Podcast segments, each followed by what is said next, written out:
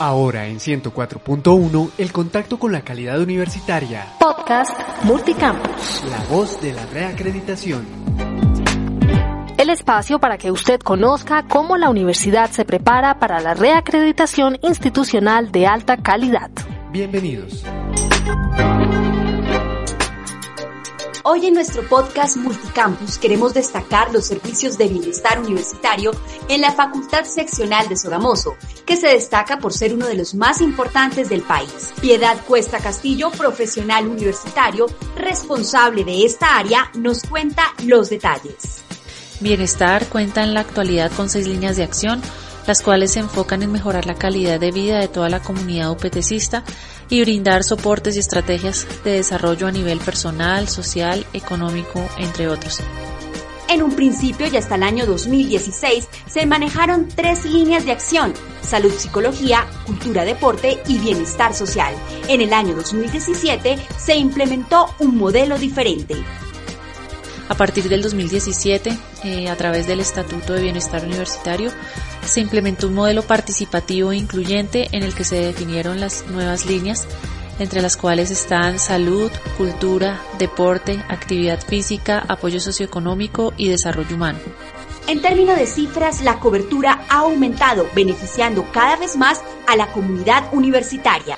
A nivel de la línea de salud se ha visto un aumento en los usuarios de 28.000 en el año 2014 a casi 38.000 en el 2018. En estímulos y beneficios asignados, el aumento oscila de 4.800 en 2014 a 5.300 en 2018.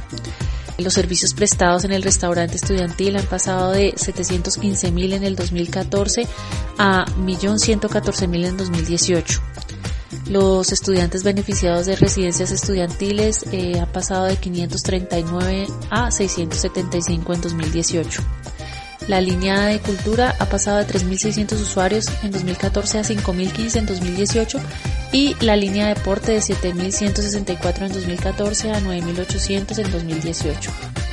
Estas cifras demuestran el compromiso y trabajo en equipo de quienes hacen parte de Bienestar Universitario se cuenta con un personal calificado y con la claridad y certeza que lo más importante es la comunidad OPTCista.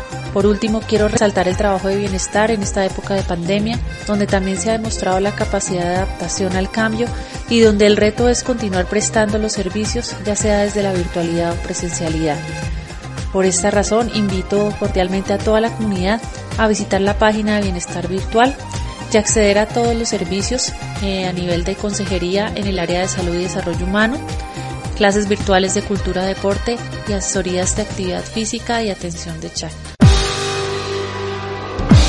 Volveremos nuevamente para tener otro contacto con la calidad universitaria en Podcast Multicampus. A través de 104.1 espere la voz de la reacreditación. Seguiremos informando cómo se prepara la universidad para la reacreditación institucional de alta calidad. Hasta pronto.